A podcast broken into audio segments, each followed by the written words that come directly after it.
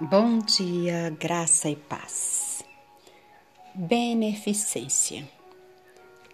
Cada um contribua segundo tiver proposto no coração, não com tristeza ou por necessidade, porque Deus ama quem dá com alegria.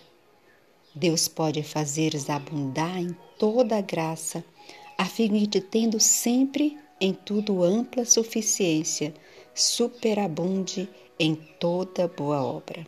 2 Coríntios 9, versos 7 e 8. Quando o coração dos homens é abrandado pela presença do Espírito de Deus, eles são mais suscetíveis às impressões do Espírito Santo e tomam resoluções no sentido de negar ao próprio eu e sacrificar-se pela causa de Deus. É quando a luz divina ilumina o mais íntimo do Espírito com clareza e poder incomuns, que os sentimentos dos homens, do homem natural, vão ser vencidos. Que o egoísmo perde sua força sobre o coração e desperta-se desejos de imitar o modelo, Jesus Cristo, no exercer beneficência e abnegação.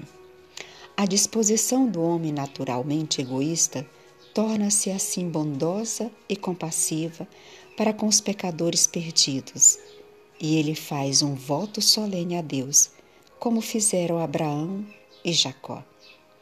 Nessas ocasiões acham-se presentes anjos celestes. O amor para com Deus e as almas triunfa sobre o egoísmo e sobre o amor do mundo. Isso especialmente quando o pregador do Espírito e poder de Deus apresenta o plano da redenção estabelecido pela majestade do céu no sacrifício da cruz. Deus deu ao homem uma parte em efetuar a salvação de seus semelhantes. Ele pode operar em ligação com Cristo, mediante o praticar atos de misericórdia e beneficência. Não os pode redimir, porém, pois não é apto a satisfazer os reclamos da justiça ofendida. Isto unicamente o Filho de Deus pode fazer, pondo de parte sua honra e glória, revestindo sua divindade com a humanidade e vindo à terra para se humilhar a si mesmo e derramar o próprio sangue em favor da raça humana.